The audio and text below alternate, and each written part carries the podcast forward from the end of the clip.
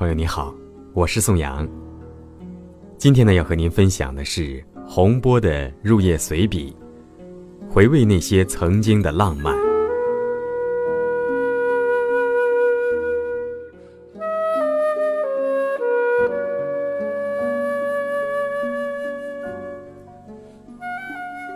两个多月前，我写过母亲很文艺，文艺的人生自然流淌着一路的浪漫。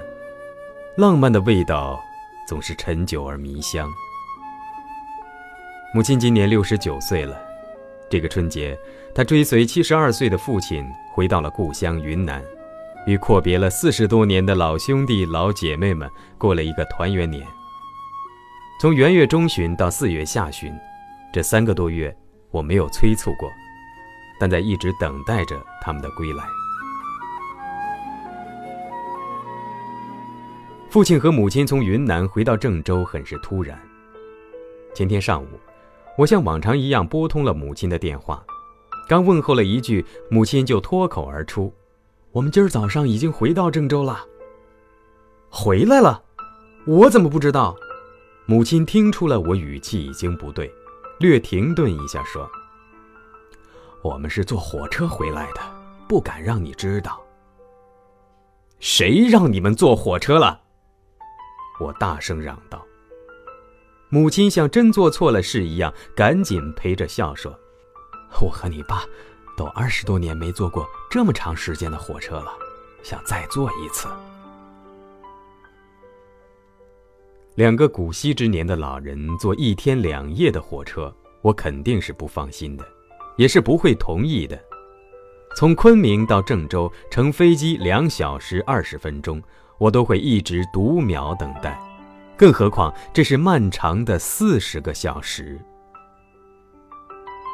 见到母亲时，她已站在小区门口等我，顾不上再听我啰嗦，母亲让我先打开后备箱。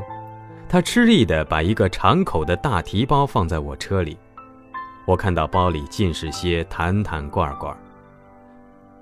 这一份儿是给你们的，都是云南的土特产。母亲放下包，边扒拉着包里的东西，边给我如数家珍般的絮叨着。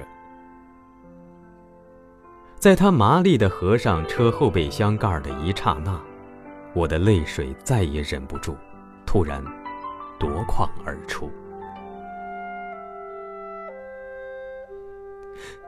你这个傻老太太，这么多东西，你俩是咋带回来的？就这么拎着回来了呗，你们兄弟仨每人一份儿。母亲故作轻松地说着，但我当时脑海里浮现出的却是他和父亲拖着、提着，甚至扛着大包小包从狭窄的车厢和拥挤的站台挤出挤进的场景。我的爹娘啊，你们可知道，作为儿子。我有多心疼？我怎么舍得让你们这把年纪了，还去受这份累？见我情绪平静下来后，母亲开始给我讲起了从昆明上火车这一路的点点滴滴。说着说着，思绪就不由自主地飞回了当年。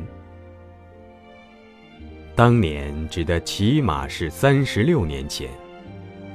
甚至是我还未出生时的四十五年以前。那些年，母亲和父亲均地分居两地，父亲探家，母亲来对，都是坐火车。父亲是铁道兵，母亲对铁路、对火车有着一种几乎质朴到原始的特殊感情。那时的火车头，还是烧煤的蒸汽机。跑得很慢。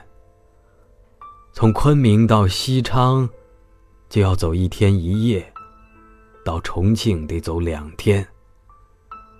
后来，你爸的部队越走越远，到了青海格尔木，坐火车得转三回车，走七天七夜。那时候，也没人发明拉杆箱。我就是一个人把两个大提包用毛巾连一块搭在肩上，手里再拎着大包小包，挤火车去部队看你爸的。后来生了你，我还得腾出背来背着你。生了老二后，背上背着他，一只手还得拉着你，那会儿是最难的，基本上就带不了多少东西了。那时，火车接站都能进到站台上，你爸每次在站台上接到我们时，总是先把你和你弟弟搂过去，就跟你今天一样。好像就根本不稀罕我带来的东西。一直到后来，正是在青海随军后，我和你爸每年才再也不用坐火车来回跑了。想想那些年，真是在火车上遭罪遭够了。母亲缓缓地说着，我边开车边认真地听着，不打断，不插话。但心里不断泛起阵阵难以形容的感慨和感动，眼泪不由自主地在眼眶内打转。自从1984年7月，咱们全家从青海坐火车到了洛阳，那是我们最后一次坐长途火车。以后，真是三十多年没再长时间坐过呀。这回。就我和你爸两个人了，我们不想坐飞机，就想再坐一回火车。我感到鼻子阵阵发酸，忍不住含泪插了一句：“那以前你和我爸两人一起坐火车的时候多不多？”哎，那真不多，好像只有两三次，都是我送你爸上车，或你爸送我上车。基本上都是在站台上见面和分别。一幅幅带着心酸的浪漫场景，犹如一颗颗裹着甜蜜的催泪弹，一次次向我袭来。我来不及擦拭，更顾不上掩饰，眼泪哗哗直流。妈，真对不起啊，我差点搅了你们的这次浪漫之旅。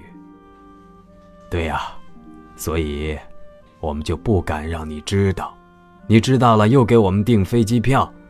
我和你爸都老了，以后再想两个人一起坐回火车，恐怕难了。近两千公里的旅途，这对头发花白的老夫妻就这样牵手坐在火车上。放眼眺视着车窗外飞逝而去的一路春色，回味着若干年前挤火车时的相互搀扶和肩扛手提，回味着当年每一次心跳加速的站台相逢，回味着每一次依依不舍的站台送别。其实，我的父亲、母亲，尤其是我的母亲。只是想再回味一次当年坐火车的浪漫，再回味一次曾在千里铁道线上留下的一串串不忍忘怀的故事。那些浪漫的故事，是对生活的热爱，是对爱情的坚守，是对未来的向往。尽管千里探亲路太过艰辛，但再艰辛，也是一种幸福。我想，这样的浪漫之旅，我应该，也必须，再给他们不断创造。趁他们还不算太老。